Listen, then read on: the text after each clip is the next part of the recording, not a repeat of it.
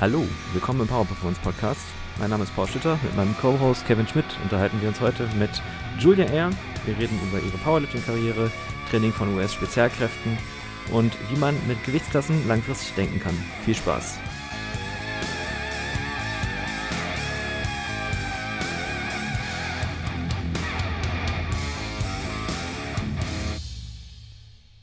Hallo, willkommen im Power Performance Podcast. Äh, ich sitze heute hier mit Kevin und äh, einem Gast. Und äh, dieser Gast ist Julia Air.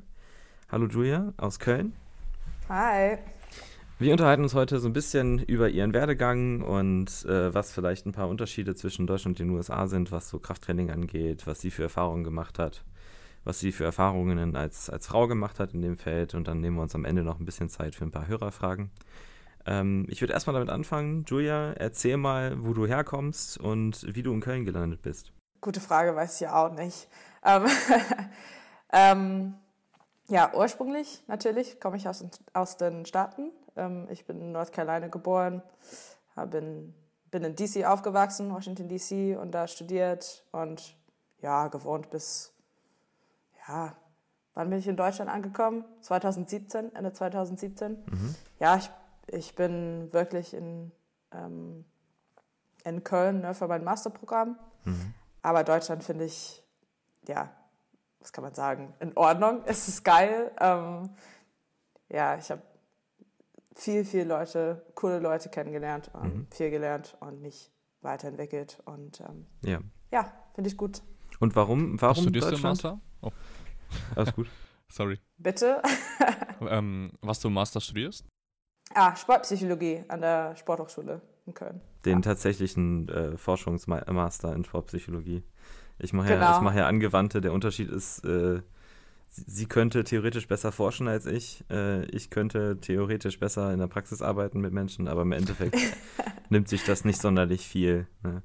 Äh, die, sag ich mal, die, die leitenden Professoren, die das machen, ne, Babette und Olli, sind da sehr Zeit. Ja. Aber die unterschiedlich. Die kennen, kennen sich gut, sind sehr unterschiedlich. Ähm, aber beides sind gute, gute Masterprogramme, denke ich. Ähm, aber ich habe sehr, sehr, sehr, viel von, von Paul gelernt wegen ähm, Applied Psychologie und wir sind eine gute Kombi, glaube ich. Ja. Äh, ich bin vier Semester nur Theorie, habe gar keine Praxis gemacht, außer meine eigene Praxis. Paul hat vier, äh, vier Semestern Praxis gemacht und deswegen geht, läuft bei uns. Ja, cool. Wir tauschen uns da ganz gut aus. Äh, warum bist warum Deutschland? Ich meine, du hattest irgendwie mal erzählt, dass deine Eltern auch deutsche Wurzeln hatten, irgendwie so. Ja, mein Papa ist Deutsche. Mhm. Ähm, das war das. Ja, ich wollte nicht in den Staaten bleiben. Ähm, ich habe viel gemacht und es war ja gut, ich konnte auch weiter, aber der ja, Sport als Industrie und mhm. ähm, Strength Coaching als Industrie und der akademische Welt in den Staaten ist ja völlig anders. Also das war keine Karriere für mich, weil es wird 20 Jahre dauern, bevor ich Geld verdienen kann. ähm, und das geht irgendwie nicht. Okay. Ähm, ich wollte nicht so in einem System mhm. bleiben, sondern ja, ein anderes System erfahren und dann mal schauen, wie es geht. Aber, ja. ja. Was war Aber so? ja. ja, danke Papa. wo, wo aus Deutschland kommt denn dein Vater her? München. Ah, okay. Dann bist du ja mit Köln in einer, in einer weiteren Großstadt gelandet. Ähm, mhm. Was ist denn so deine, deine sportliche Reise? Sag ich mal, du kommst, du hast ja im College Fußball gespielt, soweit ich weiß. Ähm, ja. Wie hat das, ähm, ich weiß, dass in, in, den, in den USA an den, an den Highschools so das, das äh, Sportsystem ein bisschen anders ist als in Deutschland. Ähm, wie hast du denn da, wo hast du da deinen ersten Fuß gefasst? Wie hat sich das entwickelt mit der Zeit und wo stehst du da jetzt? Gute Frage. So, ja, ich habe ähm, mit wahrscheinlich fünf angefangen, Fußball zu spielen. Bla bla bla, habe bis College gespielt. Ähm, wir spielen normalerweise in der Schule, ne? ähm, Highschool, Soccer und so. Mhm. Nicht so Clubsystem wie in Deutschland oder Vereinssystem. Ähm, habe irgendwie in College gelandet, NCAA Division One. Das war echt ganz cool. Das war irgendwie mein Traum, weil es mhm. mein way out of the South war, sag ich mal. ähm, ja, Gott sei Dank ähm, habe ich in Washington DC gelandet, wie gesagt. Mhm. Ähm, ich habe quasi direkt nach meinem ersten Semester meinen Meniskus gerissen oder während mein, mein, mm. mein erste Saison mein Meniskus gerissen. Ich war nie wirklich völlig return to play. Mhm. Ähm, das heißt, ja, ich es war operiert. Dann hatte ich sechs Wochen PT bei der Physio und dann haben wir ein Assessment gemacht und die meinten, mm, ja, es ist nicht so wirklich, mhm. ja, du kannst ja nicht da mitspielen, du brauchst ein bisschen mehr Zeit, deswegen, ja, habe ich mein Stipendium verloren und das war's. Scheiße, Auch eine gute Ding, ähm, weil ich dachte, äh, ich will nicht wieder in Sport arbeiten. Ähm, ich wollte, ich glaube, Politik studieren und Politik und Psychologie, ja, irgendwas völlig anderes, weil ja. Sport definitiv eine bestimmte Leben ist.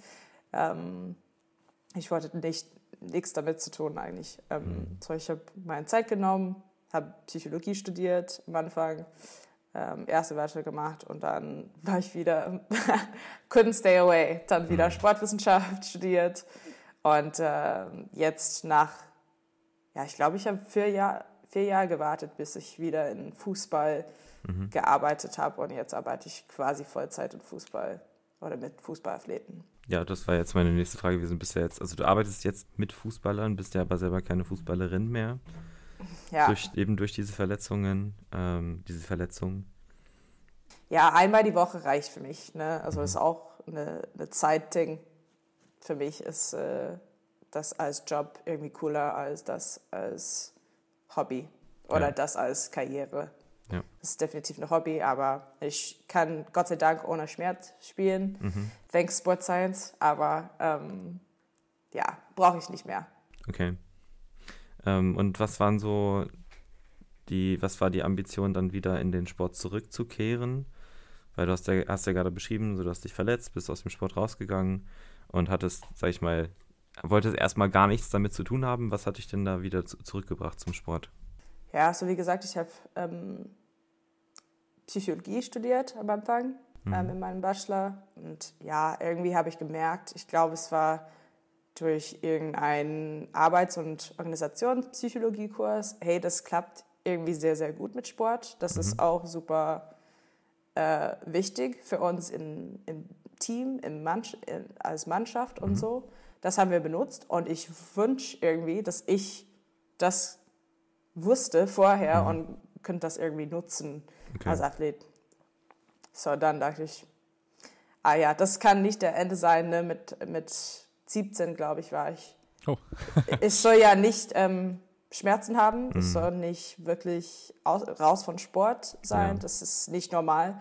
Was können wir hier machen? Und dann habe ich, ähm, ja, wie gesagt, mit Sportwissenschaft mhm. angefangen. Und ähm, spezifisch, ja, ich bin Strength Coach, aber ich bin auch eine Return to Play Specialist, heißt es so spezifisch mhm. von Physio bis du auf dem Feld stehst. Das ist mein, okay. mein Zeit. Okay. Ja. Also da dann so sozusagen die Schnittstelle zwischen, also was quasi bekommst du dann die Aufträge von den, von den Physiotherapeuten, was du mit den Spielern machen sollst, oder ist das auch was, was du dann selber entscheidest? Ja, genau, das ist diesen bei dem Physio fertig, cleared for play sozusagen, mhm. wie ich nach sechs Wochen, aber kann haben immer noch Schmerzen mhm. oder es tut immer noch weh oder es ist nur unangenehm oder die brauchen das ist das. Sehr, sehr oft ist es nur, die brauchen mehr Kraft und die mhm. brauchen ein bisschen mentales Training und äh, das ist es. Aber Return to Play ist echt, ist echt interessant und mhm. ähm, ja, viele verschiedene Themen, okay. würde ich sagen. Ja. Jetzt hast du gerade, sorry, Kevin, du wolltest? Nee, alles gut, du kannst. Okay. ähm, jetzt hast du gerade Kraft schon erwähnt. Mhm. Wir sind ja Powerlifter. Ähm, ich, weiß, ich weiß, dass deine Schwester auch Powerlifting macht. Ähm, ich habe ja auch Powerlifting gemacht. Ich war auch bei Regionals in Staaten. Einmal. Einmal? Was, waren, was, was hast du gemacht? Was waren deine, deine schwersten Versuche? Erzähl. Ähm, ich habe Squat äh, 112 mhm. Kilo. Ich war, glaube ich, 52 Kilo okay. damals. Richtig klein. Äh, richtig krank auch. ähm, ja, 112, glaube ich. Äh, 56 äh, Bank. Mhm. Nee, doch, 58. Und dann irgendwie Kreuzheben 145 oder so. Oh, nice. es war irgendwie besser als mein, mein Dings jetzt und ich bin jetzt schwerer. Ja. So. irgendwie mittlerweile bin ich schwerer geworden und äh, If you don't use it, lose it. Ja, das stimmt. Also zweimal die Woche mit Krafttraining reicht als Athlet, aber ja, ja gut, Powerlifting ist anders. wie kam es, dass, dass du den Wettkampf mitgemacht hast? Also was war so die Motivation dahinter? Ja, also ich dachte, okay, ähm, nach ein paar Jahren dachte ich, ja, diesen Team live, äh, ich vermisse das irgendwie, irgendwas fehlt bei mir. Und äh, wir hatten ein Powerlifting-Team in George Mason und ja, ich habe nur für Spaß mitgemacht. Irgendwie habe ich für Regionals qualifiziert, glaube ich, weil wir nicht so viele Frauen damals hatten, äh, die wirklich klein waren mhm. oder wirklich leicht waren. Und ähm, ja, es war wirklich, ähm, it was an accident. war, das, war, das, war das Raw oder Equipped? Weil ich weiß, dass College, äh, College Powerlifting in den USA gibt es auch viel Equipped, soweit ich, soweit ich mich erinnere. Ja, es gibt Equipped, aber uns war, es war USAPL, so wir können ja. alles nutzen. So. Okay. Also Straps und Belts und so. Ja. Okay. Ja. ja. Ähm, okay, aber die Frage, auf die ich hinaus wollte, Kraft, äh, auch im, sag ich mal, Return to Play, welche Rolle spielt dann in so einem Prozess, zum Beispiel jetzt ein Spieler, Spieler hat sich verletzt, wurde behandelt, wie auch immer, Physiotherapeuten haben gesagt, jo, an sich spielbereit. Ähm, und dann kommst du rein und sagst, okay, wir schauen, dass ich, äh, ich schaue, dass ich diesen Spieler oder diese Spielerin eben wirklich tatsächlich dazu bekomme, in der Lage zu sein, schmerzfrei zu spielen. Welche Rolle spielt Maximalkraft in diesem Prozess für dich?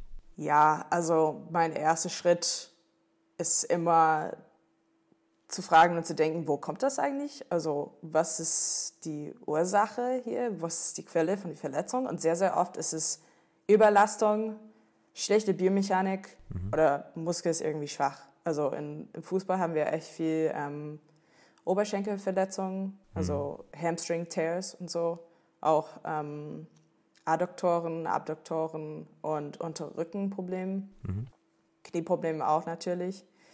Und die sind alle nur, weil ähm, die hintere Kette einfach schwach ist. Mhm. So, dann kommt Maximalkraft irgendwie rein, machen ein bisschen Hypertrophy, dann wieder in Maximalkraft einsteigen, also so wir einfach mehr Kraft haben, mehr Kapazität, kräftig zu sein mhm. und dann haltet es irgendwie besser. Auch bei Biomechanik ist das Gleiche. Okay, wir haben Knieprobleme, Shinsplints, Fußprobleme, Hüfteschmerzen, was weiß ich. Sehr, sehr oft kommt das durch, ähm, ja, unsere Kraft in, in, die Füße sind eingeschränkt oder in die Waden oder ähm, ja, Oberschenkel oder mhm. Po ist immer ein großes Thema. Aber irgendwie diesen horizontal äh, Unterkörper Power fehlt irgendwie. Okay. So, ist super wichtig, weil das, wenn wir die Ursache wirklich lösen können, dann kommt es normalerweise nicht so stark wieder oder kommt es nie wieder? Mhm. Gibt es da denn ähm, jetzt in den Sachen, die du beschrieben hast, du hast ja, hast, hast du äh, in derselben Kapazität in den USA auch schon mit Fußballern gearbeitet? Ja, ich war für, für Frauenfußball in George Mason tätig für ah, okay. ja, zwei Saisonen. Ja. ja. Gibt es da, ähm, sag ich mal, zwischen den USA und Deutschland systematisch Unterschiede, was diesen Prozess angeht? Und was, was sind die und wie würdest du das vielleicht versuchen, anders anzugehen? Ähm, in Return to Play spezifisch meinst du oder mhm. überall?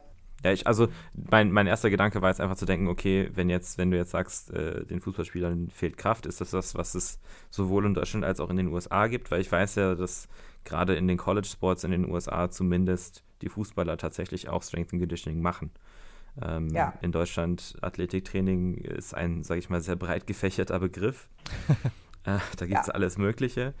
Ähm, ich kenne ein paar Einrichtungen und wie die das machen und die Qualität variiert da ja schon sehr stark, vor allem im Jugendbereich. Ja. Ja, auf jeden Fall. Ähm, ja, also wir machen echt viel Strength and Conditioning. Wir haben natürlich Saisonphasen, kann man sagen. Mhm. Also Off-Season ist eher lang und da können wir wirklich stark sein oder Maximalkraft mhm. machen. Mhm. Über, glaube ich, 12 bis 18 Wochen hatte ich normalerweise. Ähm, weil unsere Saison ähnlich so lang ist wie die mhm. Bundesliga-Saison, ist echt bescheuert. Und dann Preseason vier bis sechs Wochen mhm. und dann hatten wir Saison. Okay. Und die hatten immer Zeit, sich zu regenerieren, ohne Fußball und so. Ja, wir haben immer Strength and Conditioning gemacht in College und so. Das Problem ist halt, ja, wenn man eine Mannschaft mit 26 Leute oder so hat, mhm. wir gucken immer auf die Durchschnitt oder irgendwie eine Mittel, Mittelwert, Mittelgrund, mhm. ähm, was wir machen soll. Und das funktioniert manchmal nicht für die Leute, die, nicht, die, die mit einer Training Age von zwei oder drei haben, die ja. gerade als Seniors in Highschool im letzten Jahr Highschool ähm, mit Krafttraining angefangen haben. Und ähm, ja, manchmal brauchen die ein bisschen mehr oder ein bisschen spezifische Sachen. Mhm. Wir haben nicht wirklich der, ähm, der Zeit, mit jeder durchzugehen und jeder, also alles zu korrigieren ähm, innerhalb der Offseason. Aber okay. ja, deutlich weniger als in Deutschland. Das ist leider so. okay. Was, okay. was deutlich weniger als in Deutschland?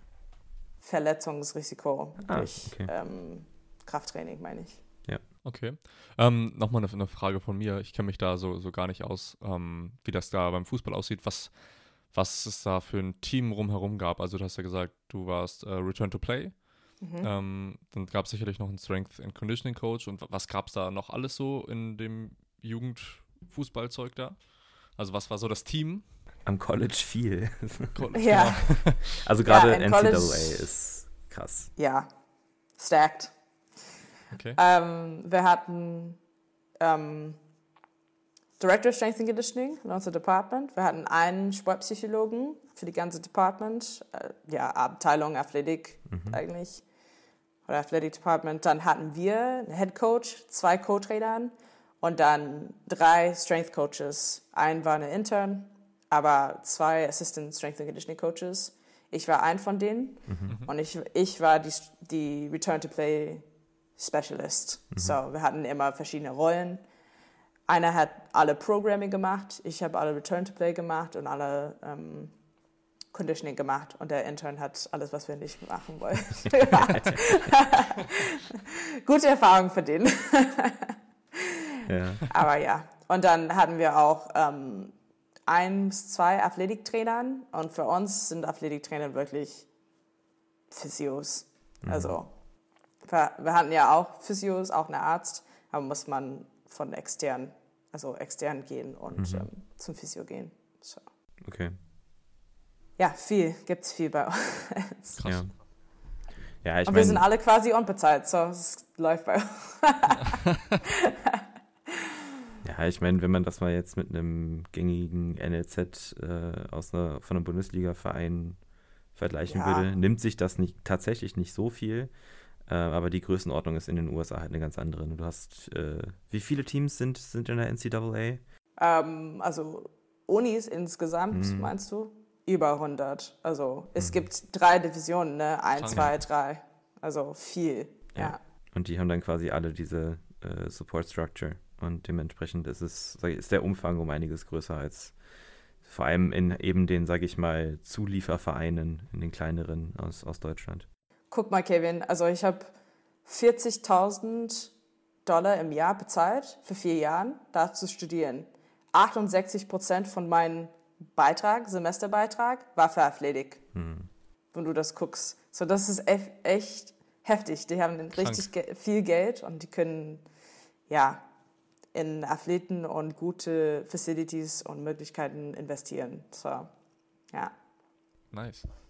Ja. So, ja, dann ähm, nächstes Thema. Genau, genau nächstes Thema. Ähm, was, was mich interessieren würde, Paul hat das schon mal so angeschnitten, ähm, wie es generell so zu dem, zu dem Projekt mit der US, mit dem US-Militär kam. Ähm, wie wie kam es dazu? Auch eine gute Frage.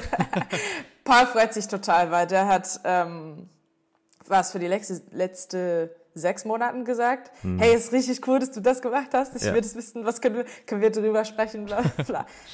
Ich denke, das ist eh nicht so cool, weil die Militär ist so normal bei uns, dass wenn ich sagte, ja, ich habe Militärtraining gemacht als Strength and Conditioning Coach, war es nicht so interessant und war niemand schockiert oder begeistert. Aber cool. Das war ja, es war ja schon ähm, eine Spezialeinheit, die du mit vorbereitet hast. Wenn ja. ich mich recht erinnere. Ne? Ja. Finde ich, ist schon ja. was Besonderes.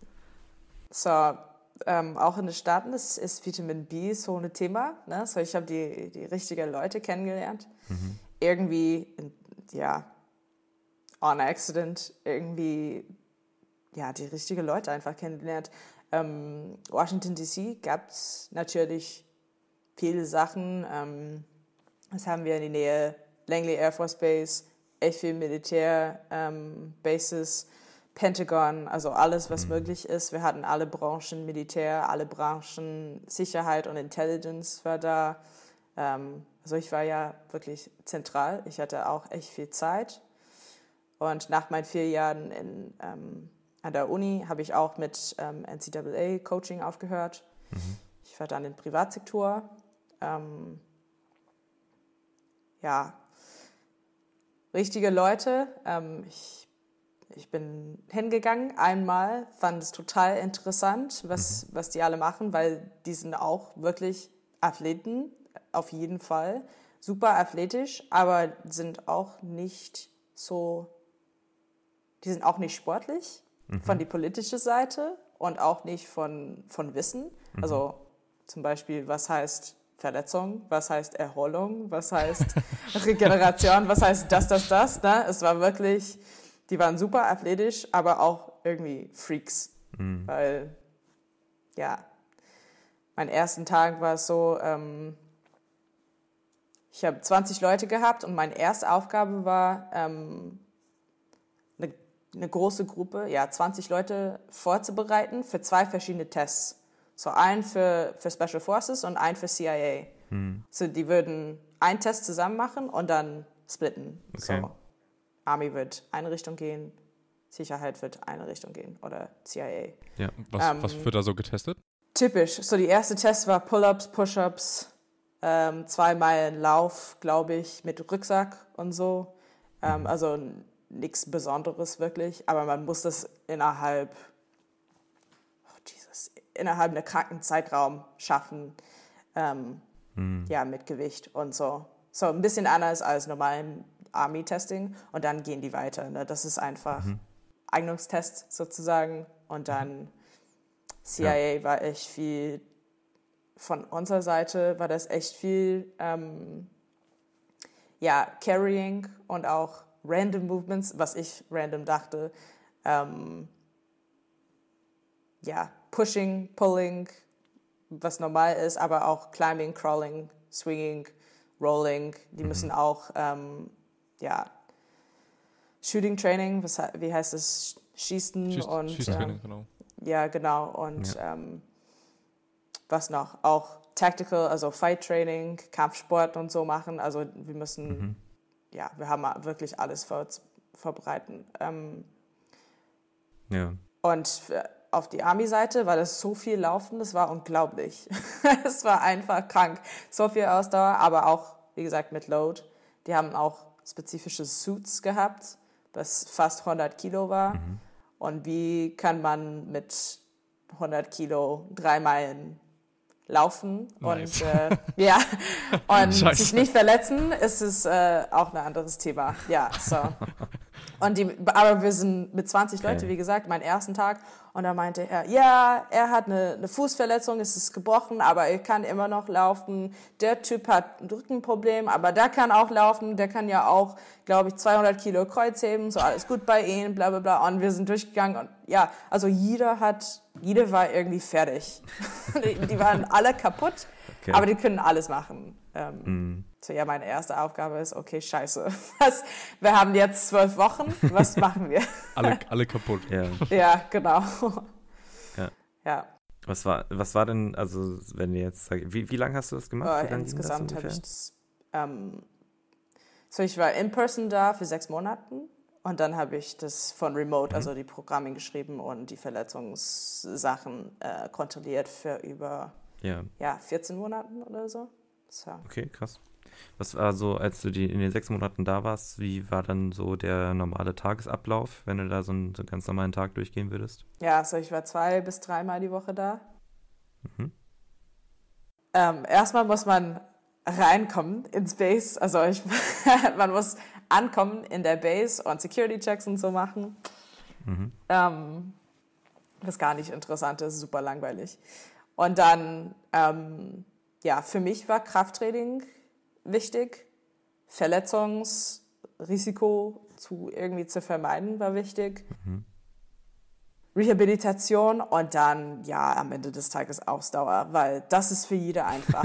so, ja, muss man machen, aber wie, wie, gesagt, du kannst nur so viel Ausdauertraining machen und dann irgendwie kommt die 100 Kilo rein und dann, was machen wir jetzt? du hast keine Kraft, du bist super schwach und jetzt ja. was? Ähm, so, ja, ungefähr eine Stunde Krafttraining.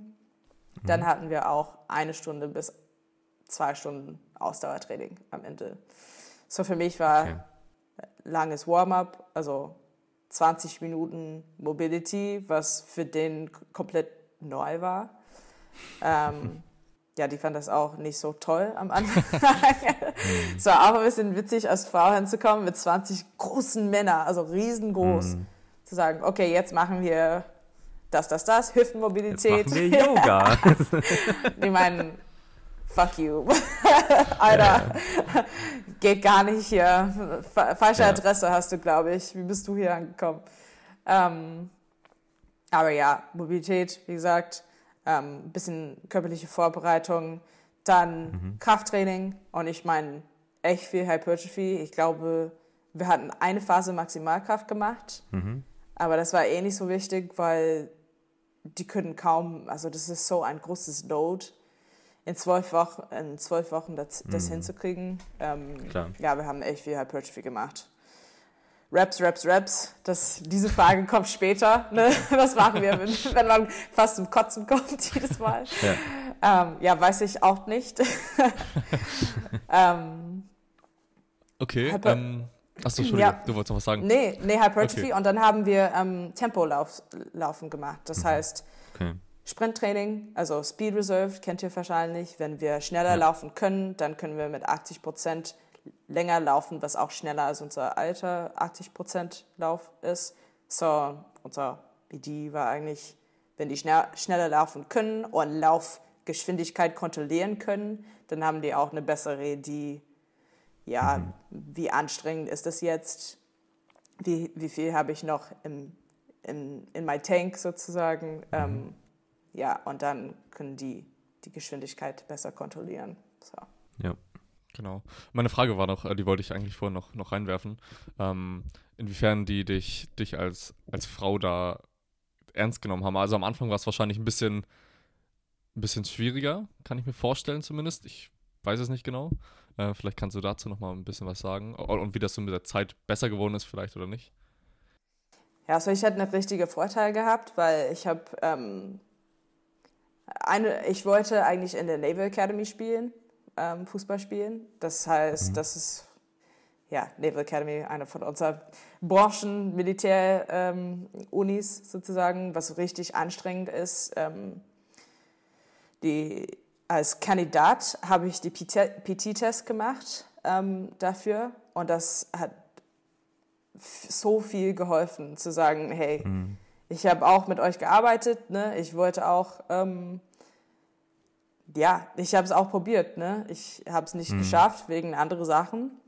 Aber PT-Test kenne ich, ähm, Militär kenne ich, äh, Sport mhm. und Training kenne ich absolut. Wissenschaft kenne ich und das ist mein Bereich, das ist nicht euer Bereich. So, ihr mhm. seid Experten in Richtung ja, Tactical Warfare und Schießen und Sachen, was ich noch nie gemacht habe.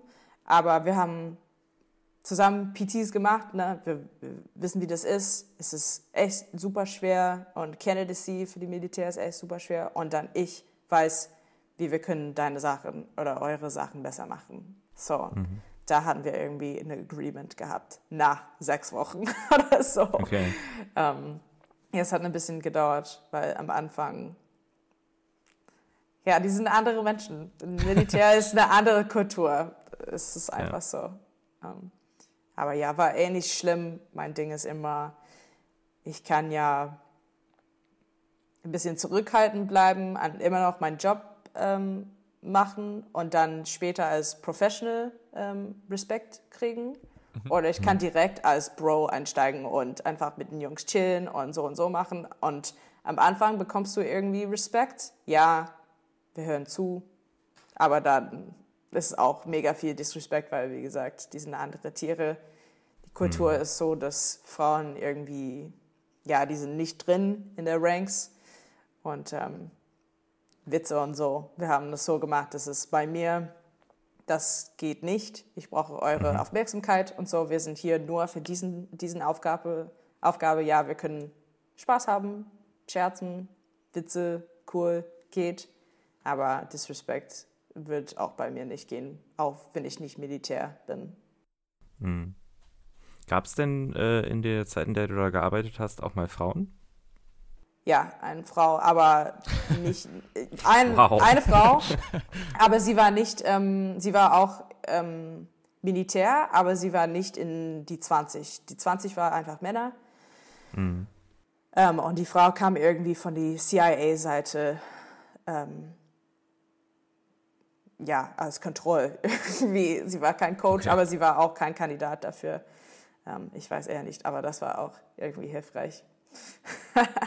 Zwei Frauen okay. von 100 Männern. Hm. Geilo. Wie war das denn? Ähm, jetzt hast du vorhin schon erwähnt, so, sag ich mal, du hast sie kennengelernt und jeder hatte so seine Verletzung, aber der eine konnte 200 heben. Äh, aus, aus, aus, aus Sicht eines Powerlifters, wie stark muss man denn sein? Also nur so die, die Kraftseite, wie stark muss man denn sein für so einen Arbeitsbereich, sage ich mal, für, so, für die Aufgaben, die da gestellt werden? Ja, gute Frage. Weil es ist alles ist kombiniert, ne? Also ich, das ist so eine. Was für eine Frage, ey, Paul, das ist schlimm. Ähm, ja, 200 Kilo heben, wird super, aber kann du auch, kannst du auch laufen. Also ist eh egal, mhm. wie viel du hebst, wenn du das gar nicht bewegen kannst, also schnell und praktisch, dann klappt nicht. Aber bei denen am Ende, ich wollte, dass jeder natürlich über 150 Kilo heben könnte, theoretisch, weil, wie gesagt, 100 Kilo Rücksäcke oder, mhm. oder Suits irgendwie oder heben, ja, 150 hat einen Job. Ja, das, ja. das reicht irgendwie. Aber auch ähm, Kniebeugen könnte jeder irgendwie 100 Reps mit 1000 Kilo Kniebeugen machen. Das war auch echt krank. Die haben richtig viel äh, vordere Kette Kraft, mhm. keine hintere okay. Kette Kraft. Ähm, und Oberkörper können die auch natürlich machen, weil Bank, Militär ist einfach Bankdrücken, Bankdrücken, Bankdrücken. Ähm, mhm.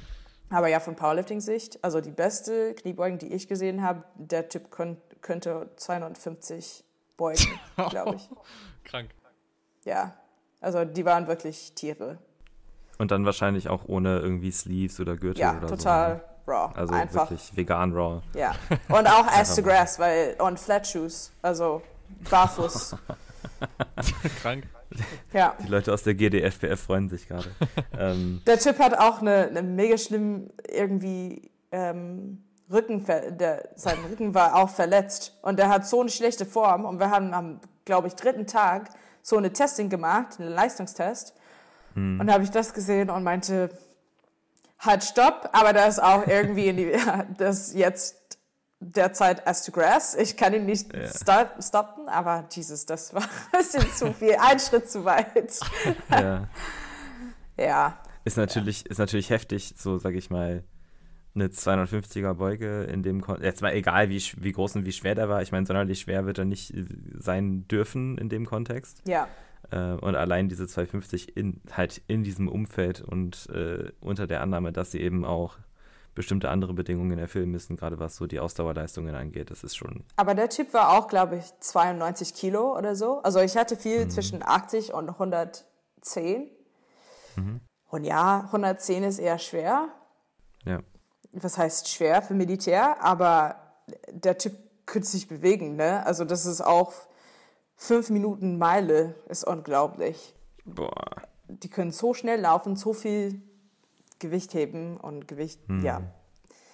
Aber auch Scheißbewegungen, ey, die sind so unbeweglich. ähm, da, da würde mich aber tatsächlich mal interessieren, ähm, weil ich mich, also ich habe mich mit dem Thema noch nicht beschäftigt, aber sind denn in den Kontexten, sag ich mal, Äh, ist hormonelle Unterstützung da ein Thema?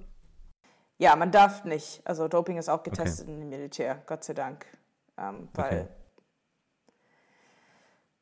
Ähm, im Gro großen und ganzen Militär ist es nicht, aber in Spec-Ops mhm. und ähm, bestimmte Bereiche ist es absolut, ist Doping getestet. Ja, aber okay. insgesamt, also zum Beispiel normal enlisted Leute, der Typ, der 18 ist, der hingeht und meinte, ja, ich will Leute schießen. Ist eh egal, was er macht. Der könnte auch schießen. Hast okay. du denn trotzdem manchmal so mitbekommen, dass, äh, dass da doch eventuell was anderes noch mit, mit reinspielen könnte bei manchen Leuten? Die haben andere Medikamente genommen, okay. ne? Okay, es ist nicht so, dass die können einfach nicht juicen. Es ist nicht, ähm, ja. ja, andere Sachen hatten die definitiv dabei. Okay. Ja, weil das ist ja, sag ich mal, verständlich in dem Kontext, wenn es darum geht, auf dem Niveau leistungsfähig zu sein. Äh, es ist ja, Krieg ist kein Sport. Ja. Ne, wenn man es wenn man es mal so sagt, ganz, ganz klar.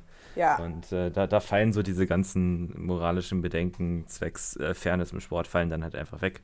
Und wenn es darum geht, ob jetzt der Gegner oder man selbst überlebt, dann kann man sich natürlich geben, was, was man braucht. Ne? Auf jeden Fall, aber dann denken wir, ja, also wir haben auch als, als, als College-Athleten legal, gedopt, ne? Also hm. Koffein, äh, Pille, ja. ähm, Anxiety-Medikamenten, ähm, was weiß ich, also Beta-Blockers. Alle haben Asthma. Ja, genau. ähm, jeder hat, ähm, wie heißt es, ADHD, so jeder braucht Ritalin und, äh, und andere Sachen. Ne? Wir haben alle quasi legal gedopt, was ja. das war eh normal und das haben die auch gemacht. Ähm, manche mehr als andere, aber die waren mhm. definitiv durch ein, also einige Leistungen also ja. hochgekommen und nicht durch Doping, würde ich auf jeden Fall ja. sagen. Ich habe mega ja, Respekt vor denen. Aber Voll. Ja, das ist ey. ja sowieso immer eine, eine Kombination aus, äh, sag ich mal, genetischer Voraussetzung, harter Arbeit und was man dann eben noch mit Gegenleistung, mit Nebenleistungen anfängt. Und das finde ich auch das, witzig, Paul, diesen Thema Mental Toughness, weil mhm. im Militär Mental Toughness ge gegen Sport Mental Toughness ist so völlig mhm. anders. Das, ja, Kopfmenschen, aber die sind auch Dickköpfe, ne? Mhm. Ja, es ist unglaublich, wie die arbeiten können. Aber auch wenn ich gesagt habe, zum Beispiel, eine von uns, meine, meine Aufgaben, meine Regel war, einmal die Woche musst du zwölf Stunden nichts machen. Also du kannst morgen laufen gehen, aber dann mhm. abends bitte nicht. Bitte nix. Mhm. Einfach, auch wenn es ein Kniebeuge ist, bitte nein. Ähm, mhm. Ähm, und dann habe ich irgendwie bekommen, dass Samstagmorgen, wenn er Sam Samstagabend ähm, Regeneration macht, dann Samstagmorgen statt 10 Meilen hat er 20 Meilen gelaufen. so, okay, ich glaube, das war nicht der Plan. Aber ja, wie gesagt, ist Mental Toughness. That's not how this works. Ja, ich glaube, wir haben uns irgendwie falsch verstanden. ich meinte Regeneration auch nicht mehr und dann nix. So. Ja, ja. Mehr, aber früher. Oder das gleiche, aber früher am Tag. ja. Krank. Ja. Um, ähm, okay. Um vielleicht mal so ein bisschen zu einem zu einem anderen Thema überzuschiften, wenn ihr noch, wenn ihr noch, wenn ihr noch Zeit habt. Ähm, es war ja am vergangenen Wochenende die deutsche Meisterschaft, richtig, Paul? Ja. Äh, wie wie war es denn generell? Also, ich war ja leider nicht da. Kannst du mal vielleicht so ein bisschen was erzählen, wie es so gemacht war? Also, die, äh, der Wettkampf war mega geil. Ähm, wirklich allergrößten Respekt an die Veranstalter, TSV Heiligenrode und äh, Mike Scheubach, die haben das richtig gut gemacht. Dedicated Sports war ja auch mit dem Media-Team da und haben auch nochmal für ein bisschen, sag ich mal, Professionalität gesorgt. Die hatten ein professionelles Steckerteam aus Tschechien engagiert. Ähm, das heißt, der Wettkampf lief, soweit ich das mitbekommen habe, tatsächlich komplett nach Plan. Krass. Also der Zeitplan wurde, scheint, wow. äh, wie gesagt, wenn ich das richtig mitbekommen habe, scheint der Zeitplan sehr genau eingehalten worden zu sein, zumindest definitiv im Vergleich zu den letzten Jahren. ähm, und ja, die Atmosphäre war richtig geil, es waren mega viele Leute da ähm, die tatsächlich auch Stimmung gemacht haben. Es war laute Musik da und der Warm-up-Bereich war mega gut ausgestattet. Die, die Bühne war ganz cool gemacht, auch mit, äh, mit vernünftigen Lichtern und so weiter. Äh, es gab einen Livestream und äh, eigentlich, sag ich mal, von dem, was ich zumindest bisher gesehen habe in Deutschland, äh, der Standard war schon extrem hoch. Ne? Gerade für einen BVDK, wo man, sag ich mal, zurückdenkt an die Wettkämpfe, in, die sich anfühlen, als würde man in der Bücherei zugucken, wenn man ein Buch umblättert. ähm, das heißt, äh, da haben sie auf jeden Fall jetzt, da hat sich auf jeden Fall einiges gebessert. Ich hoffe, dass es so bleibt, weil das ist ja auch immer so ein Thema, ähm, die, das, die tun sich ja immer schwer, einen Veranstalter zu finden. Das war ja jetzt auch quasi der TSV Heiligenrode hat sich dann am Ende erbarmt, das zu übernehmen, äh, weil sonst keiner wollte. Ähm, da kann man nur hoffen, dass es so weitergeht und dass sich andere Vereine ein Beispiel daran nehmen. Ich habe auch schon immer gesagt, ich, ich persönlich, ähm, obwohl ich jetzt nicht mit BVDK starte, aber ich habe das Thema auch schon mit vielen Athleten angesprochen, die sehen das ähnlich. Äh, ich persönlich würde auch statt 40 Euro Startgeld meinetwegen 70 zahlen und dann ein professionelles Steckerteam vor Ort haben. Ähm, einfach das, weil das macht den, den Wettkampf so viel besser und es läuft alles schneller und es läuft alles so, wie es soll. Es gab, glaube ich, irgendwie nur ein oder zweimal Probleme mit gesteckten Gewichten oder Ständerhöhen. Ich weiß, dass bei Agnes Lab in der 84er mal da ein Problem, da gab es einmal ein Problem mit dem System, weil irgendwie was nicht, nicht richtig geändert wurde und dann musste sie raus, obwohl sie eigentlich, äh, obwohl die falsche Ständerhöhe eingestellt war. Ach so. Bei ihrem Drittversuch in der Beuge. Und das war dann doof. Ähm, aber ich meine, sowas kann immer mal passieren. Äh, insgesamt war es ein mega guter Wettkampf. Die Leistung, Leistungsdichte wird jetzt in Deutschland auch so langsam immer höher. Ähm, ich meine, bis auf Ständebach, der sowieso der komplette Ausreißer ist. Äh, Julia, du kennst den wahrscheinlich noch gar nicht. Ich, ich denke, du hast dich da noch nicht so mit befasst. Sascha Ständebach ist ein äh, Lifter in der 93 Kilo Klasse und der hat jetzt 363 Kilo gehoben. Das habe ich gesehen. Ähm, ja. Und der ist im Total, glaube ich, also der ist mit Abstand vorne. Ich glaube, der hat irgendwie noch 50 oder 60 Kilo auf dem zweiten Platz. Krank. Äh, über 500 Wilks. Und äh, das, das ist auf jeden Fall eine Koryphäe zurzeit. Äh, mit den anderen Klassen, ich, ich, die 72er Frauenklasse ist, ist äh, extrem dicht, obwohl sich da jetzt, soweit ich das mitbekommen habe, das ein bisschen ausweiten wird. Es gibt zwei, die wahrscheinlich eine Gewichtsklasse hochgehen. Okay.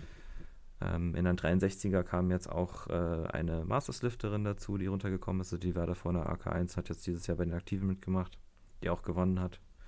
Da ist die Leistungsdichte auch ein bisschen gestiegen. Nächstes Jahr kommen mehrere Juniorinnen hoch, ja. die auch sehr viel Potenzial gezeigt haben. Also so langsam bewegt sich äh, das, das Feld des Powerliftings in Deutschland in die richtige Richtung. Ähm, man hat gezweifelt nach der Jugend- und Junioren-DM-Aktion. ja. ähm, da habe ich auch mit, mit Julian drüber gesprochen, mit, den, mit diesen T-Shirts. Ähm, aber jetzt so mit der DM hat sich einiges gerichtet, denke ich. Und der Pfeil zeigt auf jeden Fall in die richtige Richtung. Geil. Geil. Ja, als ich, als ich das gesehen habe ähm, im Livestream, ich habe vorher nicht, nicht wirklich auf Instagram geschaut, ob jemand was da gepostet hat. Und als ich dann gesehen habe, wie die, die Plattform generell schon aufgemacht, also aufbereitet mhm. wurde, habe ich gedacht, krank. Was, ja. was war das für eine Junioren-DM im, im, Vergleich zu dem hier? ich bin falsch gestartet, habe ich mir gedacht. ja. Ähm, aber was Hättest du die Norm gehabt für die aktiven DM? Mm, oh, weiß ich gar nicht. Gute Frage. Für, weiß ich gar nicht. Also wenn, dann wäre ich wahrscheinlich in der 390er gewesen, aber keine Ahnung. Muss ich mal gucken. Ja. Nächstes Jahr. Nein, nein, nein. Hab ja noch ein paar, paar Juniorenjahre.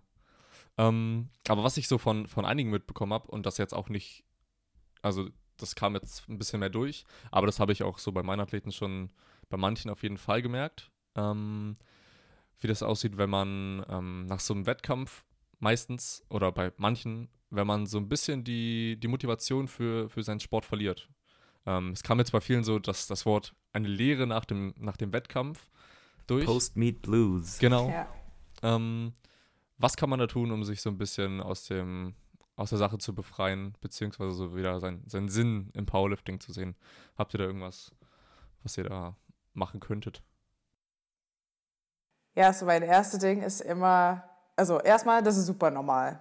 Ey, Motivation ist kein Trade, es ist 100% ein State. So, Statistik sagt, ja, tief, wieder hoch, tief, wieder hoch. Congratulations, you're normal. Das ist es. ähm, und es ist auch normal, weil du hast jetzt ein Ziel erreicht. So, wenn DM dein großes Ziel war oder dein Wettkampf dein Ziel war, dann brauchen wir eine neue Zielsetzung. Du brauchst wahrscheinlich auch Zeit, dich zu regenerieren. Das müssen wir auch ähm, drüber denken. Ähm, mentale Erholung, sage ich mal, ist auch ist super wichtig. Also für mich war Zeit ohne Sport, auch wenn es nur drei Tage war, super wichtig. Wenn es intentional war, drei Tage, ich will das nicht gucken, ich will das nicht machen. Ähm, mit meinen Athleten ähm, nutze ich das auch direkt nach, nach einem Wettkampf und dann ja einfach zu sagen, mhm. okay, was, was jetzt? Was will ich jetzt haben und nicht, mhm. was soll ich jetzt machen?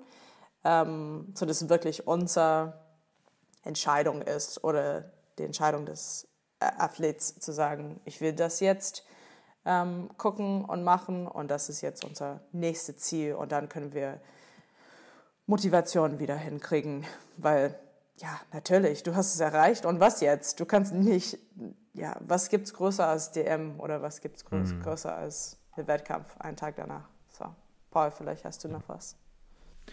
Ja, ähm, also wie gesagt hast, ich denke erstmal so ein bisschen ähm, Zeit weg von dem Sport tut ganz gut. Und dass man erstmal gesagt hat, okay, das ist jetzt, die DM ist vorbei, man hat seine Leistung gebracht und jetzt äh, nimmt man sich einfach mal ein paar Tage Zeit und macht erstmal gar nichts, was mit dem Sport zu tun hat. Ähm, ich kenne aber sehr, sehr viele Sportler, die damit gar nicht klarkommen. Also die mhm. das überhaupt, also die das nicht wollen, ja. partout nicht. Ähm, ist dann meinetwegen okay, wenn sie dann unbedingt sagen, okay, jetzt, ist ich, jetzt hatten sie Freitag oder Samstag Wettkampf und wollen am Montag oder Dienstag wieder ganz leicht ein bisschen einsteigen, sollen sie halt machen.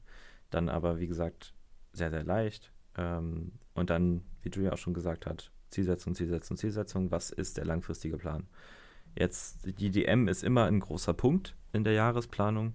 Was ist denn der nächste Punkt? Wo wollen wir denn hin? Ähm, und wie bereiten wir uns bestmöglich darauf vor? Ähm, was ich in der Praxis ganz oft mache mit meinen Athleten und Athletinnen nach dem Wettkampf, ähm, sind Sachen, ist Sachen ausprobieren, dass man mal einfach einen Blog macht, so, sag ich mal, so eine Art Spaßblog, wo man ganz viele neue Übungen drin hat, wo man sich ein bisschen ausprobieren kann, wo man vielleicht mal so ein bisschen von den Grundübungen auch wegkommt, wo man Variationen ausprobiert, ähm, dass, man, dass das nicht zu einseitig wird, langfristig auch. Dass man vielleicht auch mal versucht, in äh, einer äh, Pin-Z-Press stärker zu werden für einen Block oder irgendwie sowas, statt, na, statt Bankdrücken. Ja. Ähm, weil ich denke, gerade so diese mentale Seite, dass man halt wirklich sehr, sehr lange, sehr, die, immer dieselben Sachen macht. Und das Thema hatten wir ja letztes Mal auch schon. Ähm, das wird, wird, sehr schnell sehr eintönig. Manche kommen damit besser klar als andere. Aber es tut auch gut, dann mal ein paar Sa neue Sachen auszuprobieren. Vielleicht mal wieder den Spaß am Training äh, kennenzulernen und nicht nur den, den, so den Schmerz und die sich anbahnende Überbelastung. Ja. Ähm, weil das muss man ja auch ganz gut steuern. Ne? Man muss auch schauen, dass, okay, man, was, was ich manchmal beobachte bei Leuten, ist so, dass sie, sie machen ihren Wettkampf und erreichen neue Bestleistungen und erwarten dann quasi, dass sie diese neuen Bestleistungen jederzeit abrufen können. Genau. Ja. Ähm, was eigentlich sehr selten der Fall ist. Es ist sehr selten der Fall, dass man dann irgendwie zwei Wochen nach dem Wettkampf seinen Drittversuch im Heben nochmal ziehen kann. Ja, nee. das, das, dauert dann erstmal wieder eine Weile. Ja. ähm, und das, da fand ich, da fand ich ganz, ganz treffend. Ähm, da gibt es jetzt den Podcast, den neuen Podcast von, von Juggernaut mit äh, Dr. Quinn Hannock, mhm. ähm, der da meinte, man, man darf quasi seine, seine heutige körperliche Verfassung und seine heutige Leistung kann man eigentlich gar nicht mit der von letzter Woche oder von vor zwei Wochen vergleichen, weil es einfach jeden Tag anders ist. Das Wichtige ist der langfristige Schnitt. Ja. Ähm, das, das, heißt, man darf quasi nicht diese Erwartung haben, dass jetzt, wo man das einmal unter diesen Bedingungen geschafft hat, schafft man es immer. So ist es nicht. Und dann, ja, wie gesagt, gucken, was ist der langfristige Plan, wann ist, der nächste, wann ist vielleicht der nächste Wettkampf, wie viele äh, Blöcke machen wir bis dahin noch, was, was willst du in den Blöcken erreichen. Ganz wichtige Frage ist auch mal, ey, worauf hast du mal Bock? Was, mhm. was ist eine Übung, die du mal machen möchtest? Ja. Oder möchtest du mal vielleicht mal wieder ein bisschen äh, was total Unspezifisches machen? Möchtest du vielleicht mal ein paar Sprünge mit einbauen oder irgendwie ein paar Sprints oder irgendwie sonst was, wenn jetzt jemand aus einem anderen sportlichen Kontext kommt oder vielleicht mal ein Block die Frequenz von 5 auf 3 runterfahren, ähm, dass man einfach mal so ein bisschen den Kopf frei bekommt von dem Ganzen und so aus diesem äh, Miniverse, äh, das Powerlifting ist, ein bisschen aussteigen kann. Ja, ich 100 Prozent. Also ich gebe, egal welche Sportart, ich gebe meinen Athleten direkt nach einem Wettkampf oder direkt nach, nach der Saison, egal was die machen, ähm, mehrere Freiheit. Also mhm. erste 30 Minuten oder erste vier, fünf Übungen sind von mir geplant und dann sagen wir, okay, mhm. ich brauche eine Powerübung, ich brauche eine Unterkörperkraftübung und eine mhm. unilateral Oberkörperkraftübung. Mhm. Deine Entscheidung. Mach, was du willst. Ich brauche so viel und welche du nimmst, ist mir egal. Und das hilft auch einfach ein bisschen mehr ja, es ist auch Autonomie. meine, ja genau, es ist auch meine Entscheidung hier zu sein und es ist nicht nur mein scheiß Coach, Alter, der Typ ist so. Na, es, so ein bisschen es, Selbstbestimmung, ja. Genau, und es hilft unserer Beziehung auch, dass ich nicht nur pushe, sondern, hm. also es ist nicht nur Druck von mir, auch Spaß und ja, so. Ja, ich stimme euch beiden auf jeden Fall zu. Ähm, hab's, hab selber selber so erleben müssen. Also eigentlich habe ich, ähm, hab ich, nur, hab ich nur einen Athleten, bei dem das mal so der Fall war, diese Lehre. Ansonsten war das bisher eigentlich nie so wirklich das Problem. Meistens kamen sie halt mit mehr Motivation aus mhm. den Wettkämpfen raus, aus den Wettkämpfen raus, einfach weil wir den, den Fokus auch nicht zu so sehr auf den Wettkampf gelegt haben, ähm, sondern versucht haben, so gut es geht, so gut man das kann vor so einem Wettkampf, trotzdem das Langfristige immer zu sehen. Ähm, aber ich habe das jetzt vor allem bei dem einen Athleten so festgestellt, dass wir ein bisschen zu zu, beziehungsweise er zu verfahren in die, in die Werte waren, die er erreichen möchte. Mhm. Es war sein erster Wettkampf. Ähm, er wollte unbedingt 160 beugen, 100 drücken, weil 100 drücken will jeder mal so. und ja. 180 heben. Ähm, und dann haben wir es halt gemacht und dann nach dem Wettkampf, eine Woche später, war er immer noch super motiviert. Und ich so, okay, cool. Und dann kam halt das, das Tief. So von wegen, hey, mhm wozu, wozu mache ich das überhaupt? Also, wozu mache ich immer diese gleichen Bewegungen und bewege einfach immer schwere Gewichte? Ähm, ja. Und da haben wir das genauso gemacht, dass wir den, den Fokus erstmal komplett davon, also so, so weit wie möglich erstmal weggelegt haben, aber immer mhm. ein bisschen spezifischer wurden, sodass er es nicht ahnt, dass wir wieder in diese Richtung gehen, so ein bisschen. Also, mhm. es war schon geplant, dass er auf jeden Fall mal wieder irgendwann einen Wettkampf machen mhm. möchte. Demnach ja. haben wir es nach und nach wieder jetzt so gestaltet. Und es hat tatsächlich gedauert. Ich hätte gedacht, es kommt schneller. Ähm, es waren mhm. aber schon zwei, drei Monate, dass, es, dass wir die, die, den Hypertrophiezyklus so ein bisschen eher, also ein bisschen mehr von den Grundübungen auf jeden Fall so weggelegt haben. Ähm, dass er jetzt wieder so bereit ist und sagt, hey, Kevin, lass uns ballern, so, lass uns mal gute, gute Gewichte wieder bewegen. Ähm, aber ich hatte es erstaunlicherweise auch letztes Jahr nach meiner LM, also nach, nach der Landesmeisterschaft, war es bei mir auch so. Ich, eine Woche später habe ich so überhaupt, nee, eine Woche sogar vor der, vor der Landesmeisterschaft, habe ich, hab ich so gedacht, wozu? wozu? Also, was soll das?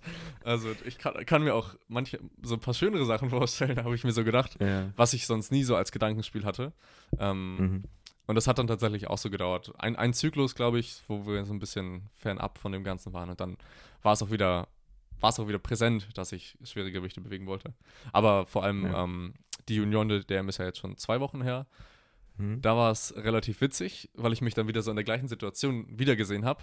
Ähm, ich habe dann nach dem dritten Deadlift, der einfach schwer war, einfach super, super schwer, lag ich am Abend im Bett und habe hab so gedacht, dieses Jahr kein Wettkampf mehr.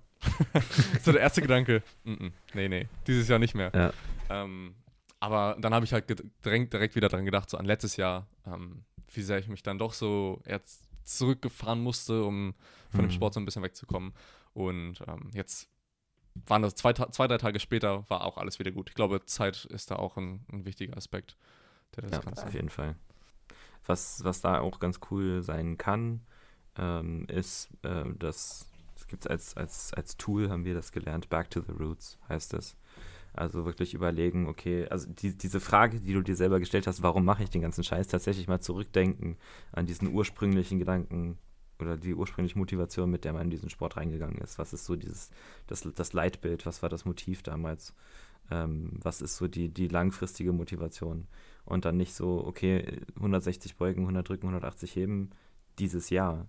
Was, ja. willst du in fünf, was willst du in fünf Jahren bewegen können? Ähm, und lass das auch ruhig mal ein, ein abgefucktes Ziel sein. So, lass, lass ihn sagen, er will wie 280 beugen, 180 drücken und 300 heben. Ähm, ist pff, durchaus möglich. Ne? Aber das ist dann auf jeden Fall ein Ziel, wo man sich denkt, okay, wenn ich das, wenn ich das in fünf Jahren schaffen will, dann muss ich jetzt, äh, muss ich mich ranhalten. Und dann gibt es wahrscheinlich noch viele kleinere Sachen, Sachen auf dem Weg, die man bis dahin erreichen muss. Ähm, also das ist so dieses Back to the Roots, wirklich mal zurückdenken, ähm, wann, wann bin ich das erste Mal ins Training gegangen mit dem Gedanken, stärker werden zu wollen. Und was war dieser Gedanke damals? Wie hat er sich vielleicht verändert seitdem? Und es kann ja auch sein, dass es sich das geändert hat. Äh, ich habe zum Beispiel damals mit Kraftsport angefangen, weil ich, so, weil ich skinny fat war und nicht mehr skinny fat sein wollte. Jetzt bin ich strong, jetzt bin ich äh, kind of strong fat.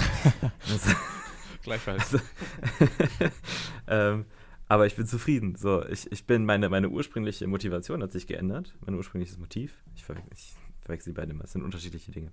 Ähm, aber es ist trotzdem cool, daran zurückzudenken und zu sagen, okay, damals der Grund, warum ich angefangen habe, war ein guter. Und ich verstehe, wie sich, wie sich das geändert hat und warum sich das geändert hat. Bist du auch und so verletzt wie am Anfang? Ich war, ich war damals mehr verletzt. das dachte ich.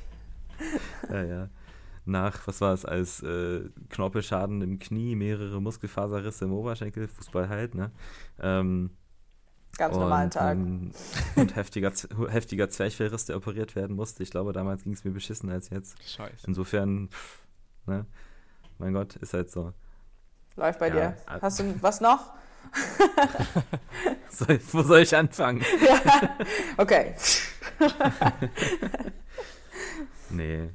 Ach, das ist, äh, ja, so, so, so sich scheiße fühlen nach dem Wettkampf ist total, wie, wie Julia gesagt hat, das ist total normal. Das ist das Erste.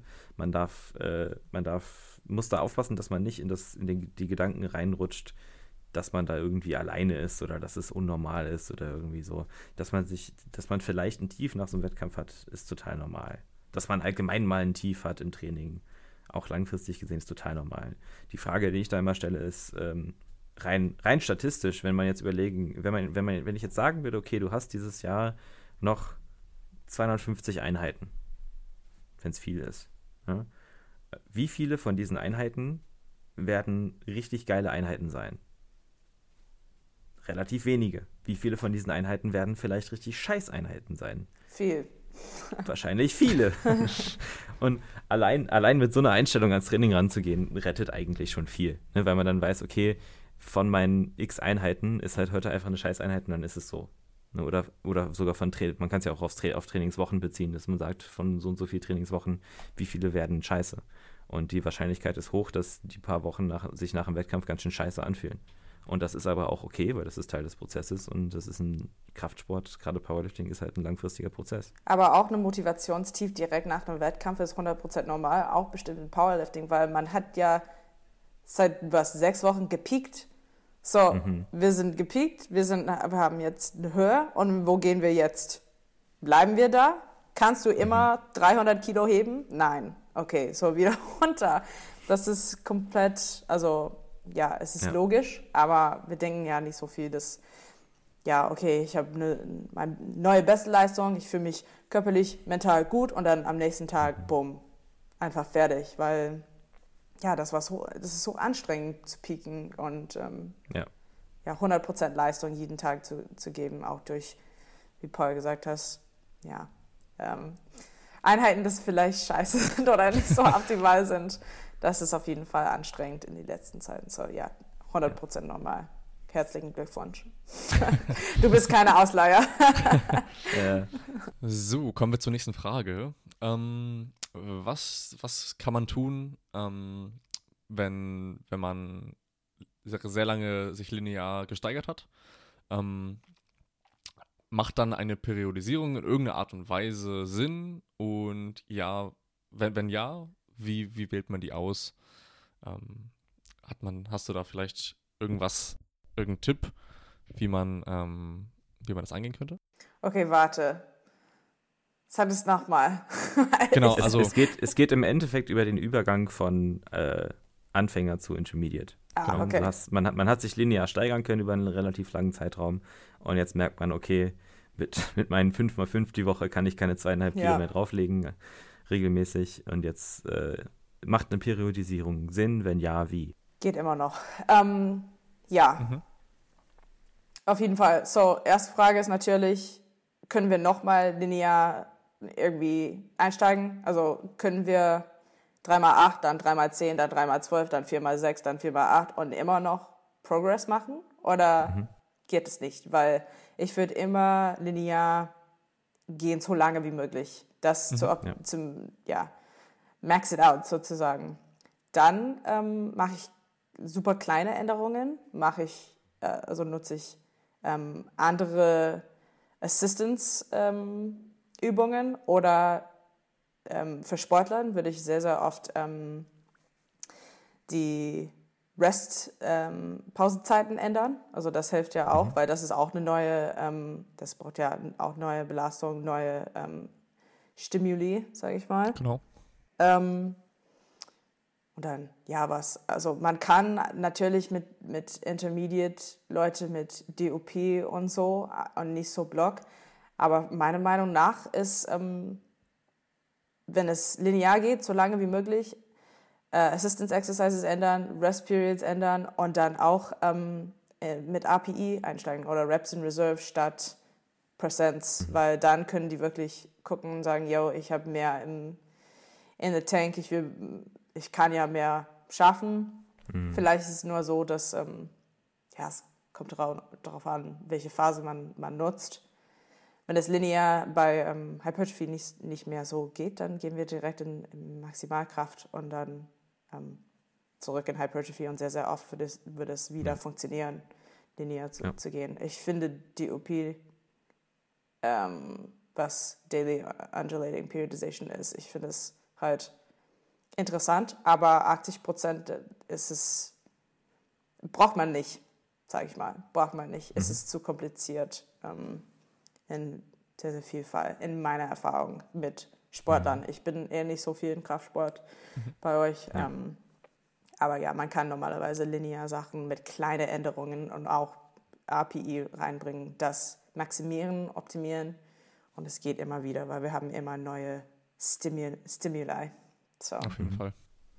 Also ähm, ja, eine Periodisierung macht Sinn, wenn man linear nicht mehr steigern kann. Wie Julia auch gesagt hat, es ist eigentlich, zu, eigentlich sollte das Ziel sein, zu versuchen, lineare Steigungen so lange wie möglich irgendwie äh, drin zu behalten.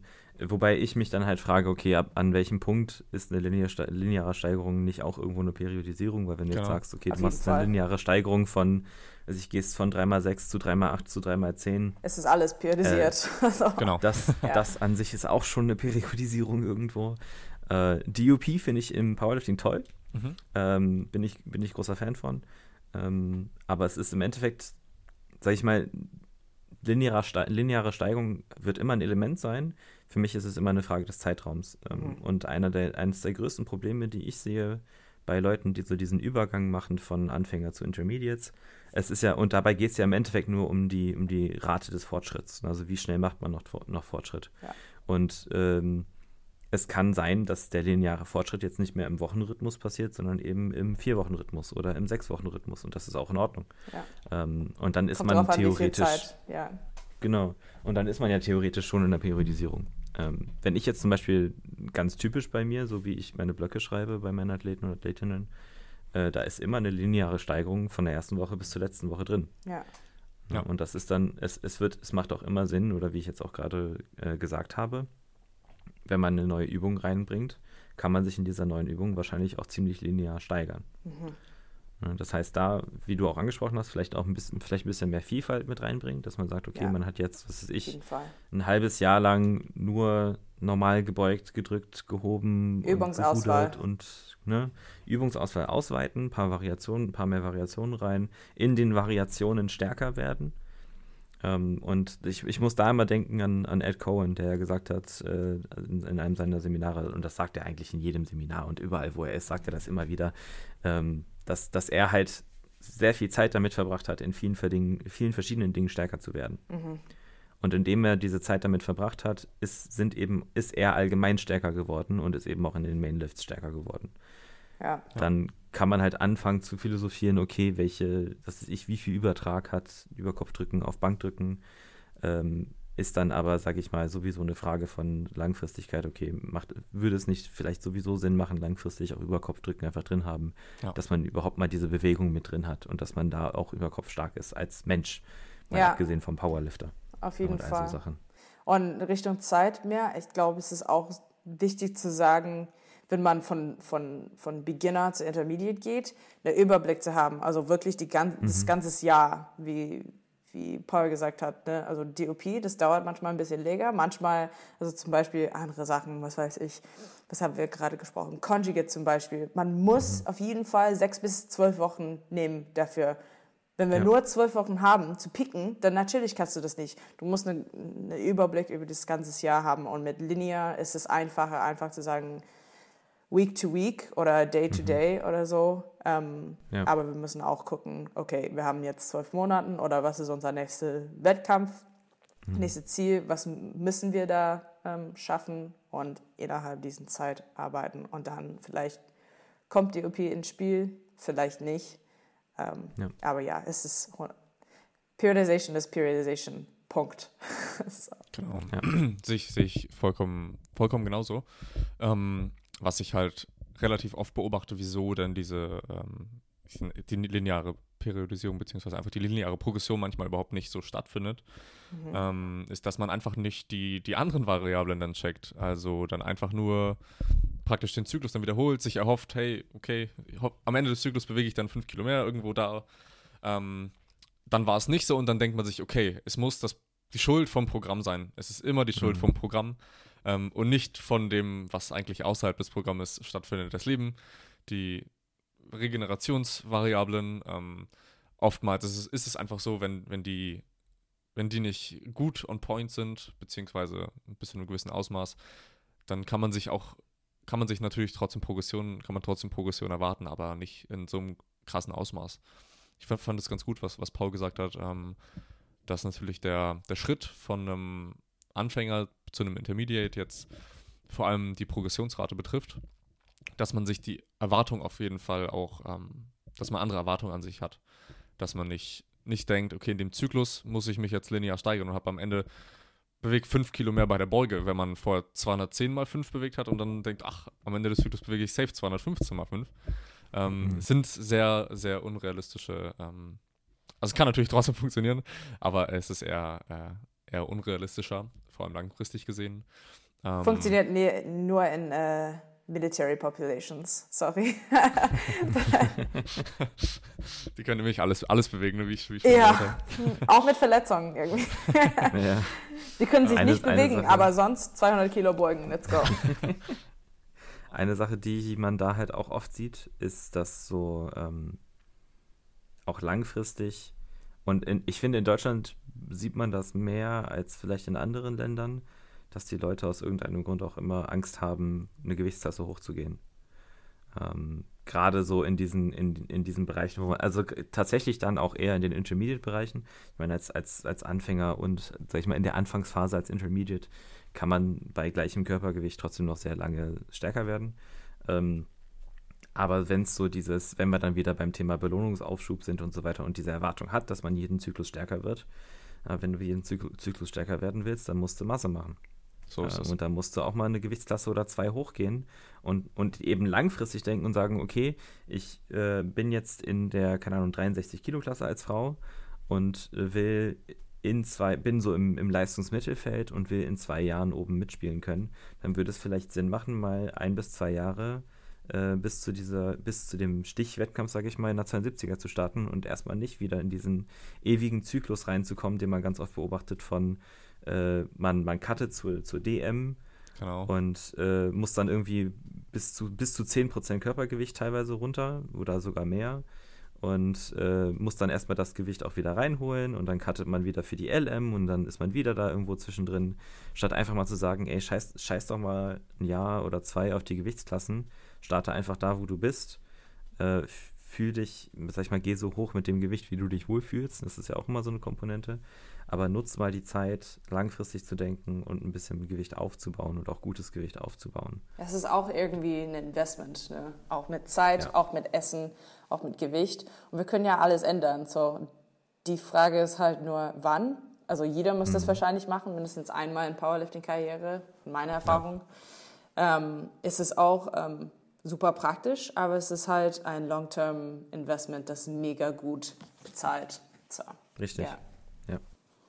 Moritz zum Beispiel. Oh, ja. dieser Typ. ist da ein Kandidat, äh, den ich ja, ist der Kollege von Julia. Ja. Ähm, der tut sich, der tut sich halt schwer zuzunehmen und man merkt es auch, also man, man merkt tatsächlich eins zu eins die Parallelen in seinem Training. Wenn es nicht so gut läuft, tut er sich schwer mit dem Essen. Und das, was du gerade gesagt hast. Ja. So, das, das Training ist dann, ist dann halt die Frage, klar muss es ein Zusammenspiel aus Training und Regeneration und Ernährung und so weiter sein. Aber das ist halt einfach, wenn man auf einem gewissen Level ist und da stecken bleibt, sage ich mal, und eigentlich alle anderen Variablen passen, kann es sein, dass man einfach mal zunehmen muss. Fertig. Ja. Und das ist einfach Training. Sorry. Das ist einfach ja. ein Teil davon. Ja. Ja, auf jeden und Fall. Und das ist, das ist auch nicht nur im Powerlifting so. Da gibt es genügend Sportarten, in denen es nötig ist, auch mal ein bisschen zuzunehmen. Klar sind dann die, sag ich mal, die hat Kraft dann eine andere eine Priorität in Spielsportarten zum Beispiel.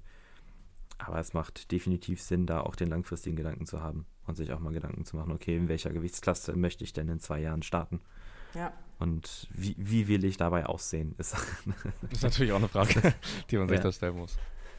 Je, nach, je nachdem, wie wichtig das einem ist. Ne? Genau. Aber es ist auch wichtig und relevant in, Sport, in Sportarten wie, also auf jeden Fall Football, aber Fußball zum Beispiel. Also wir brauchen Kraft, bestimmt, bestimmt ja. ähm, hintere Kette und mhm. ähm, Unterkörper und es ist auch Masse. So, sorry, du musst mehr fressen. Und für drei Monaten machen wir eine kleine Masse, dann machen wir eine Minicut und dann, du hast ja drei Kilo mehr. Was ist das, wenn du unverletzt bist? Ja. Nix kannst länger ja. spielen, länger spielen und besser spielen und ähm, ja, ohne Verletzung. Herzlichen Glückwunsch. ja, was, was ich vor allem auch bei mir jetzt so beobachten musste, ähm, vielleicht so ein bisschen abweichend, ist, ähm, ich habe auch die letzten, wenn ich mal so meinen mein Gewichtsverlauf so die letzten Monate beschreiben müsste, würde ich sagen, es ist relativ konstant, auch wenn ich gedacht habe, dass ich sowas von im Überschuss bin und gedacht habe, okay, ich nehme auf jeden Fall zu. Äh, mhm. Ich habe das, muss man dazu sagen, nicht, nicht, ähm, nicht genau getrackt. Ähm, aber ich habe dennoch gedacht, auf jeden Fall, ich bin im Überschuss. Aber eigentlich bin ich die letzten sechs Monate immer bei 97 Kilo. So, es hat sich eigentlich, eigentlich nicht viel getan. Ähm, und tatsächlich habe ich mir jetzt so vor, vor direkt, direkt nach der DM so gedacht, okay, Kevin, du willst ja auch lang, ich habe mir das sowieso schon erzählt genommen, langfristig in der 105er zu starten. Sonst hätte ich auch in der 93er mhm. starten können. Ähm, aber dass da jetzt auf jeden Fall mal ähm, was geändert werden muss. Und ähm, bei mir ist, ist, kommt zusätzlich noch dazu, wenn ich, wenn ich nicht, wenn ich nicht im Überschuss bin, ähm, kriege ich sehr, sehr schnell Muskelkater von mhm. jeglichen Übungen.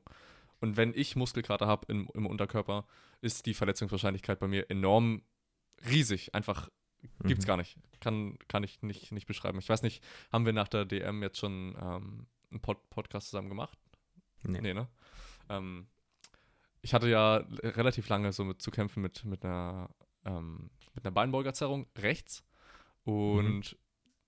dann nach der DM, also die, die zweite Einheit, habe ich mir gedacht, okay, hey, wieder so ein bisschen reinkommen, ein bisschen halber gebeugt, ein paar Romanian Deadlifts gemacht, ein paar Bulgarian Split Squats, alles in einer Einheit gemacht. Weil ja. ich so gedacht habe, hey, ich will alle Übungen im nächsten Zyklus mit drin haben. Ähm, so einfach komplett, komplett dumm. Danach ja. am Tag natürlich relativ stark Muskelkater. Plus, ich war die Tage davor auf jeden Fall ähm, in einem Kaloriendefizit.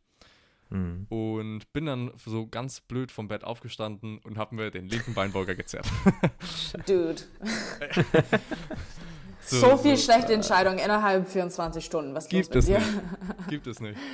Ja, ähm, deswegen auf jeden Fall ein ganz, ganz aus, also ausschlaggebender Punkt bei mir ist ähm, ein Überschuss und demnach, also der Zusammen, das Zusammenspiel davon, dass ich dadurch einfach mhm. gefühlt weniger, weniger Muskelkater bzw. Ermüdung habe, was auch Sinn mhm. macht. Also was lernen wir aus der Geschichte? Einfach morgens nicht aus dem Bett aufstehen. Genau. Liegen bleiben und essen. Ja. Punkt. Okay, bye. ja. Ähm, cool. Dann haben wir auf jeden Fall schon mal über relativ viel gequatscht. Ähm, ja. Cool, Julia, dass du, dir, dass du dir Zeit genommen hast, über verschiedene Dinge zu reden. Wir haben ja einen breiten, war relativ breit gefächert heute alles. Ähm, aber cool, dass du da offen drüber geredet hast. Cool, dass du dabei warst. Und auch an die, Zuschö äh, an die Zuhörer, schön, dass ihr zugehört habt. Lasst uns gerne in irgendeiner Art und Weise Feedback da. Ja, ich würde mich hiermit verabschieden. Paul möchte noch was sagen? Ja, Julia, sag uns, beziehungsweise sag den Zuhörern mal, wo sie dich finden können. Okay, erstmal danke an euch. äh, für die Einladung. Das ja, hat immer Spaß gemacht. Bei, bei Paul ist es immer, alles ist immer witzig und Kevin, schön dich kennenzulernen. Gleichfalls. Ähm, äh, ja, danke für die Chance, ein bisschen zu, über meine Erfahrung zu teilen oder reden, keine Ahnung. Egal. Ähm, ja, ich bin at Whiteline Performance on Instagram oder online Homepage whitelineperformance.com, Twitter at die Julia Lion ähm, oder E-Mail Julia at Whiteline Performance. Aber wer nutzt E-Mail in 2019 ist keine Ahnung. Jeder über 50, glaube ich. So, wenn du über ja. 50 bist, kannst du mir eine E-Mail schicken. Wenn nicht, dann kannst du mir auf Instagram folgen oder irgendwie connecten. Und ähm, ja, danke, danke nochmal. Hat Spaß gemacht. Sehr gerne. Alles klar.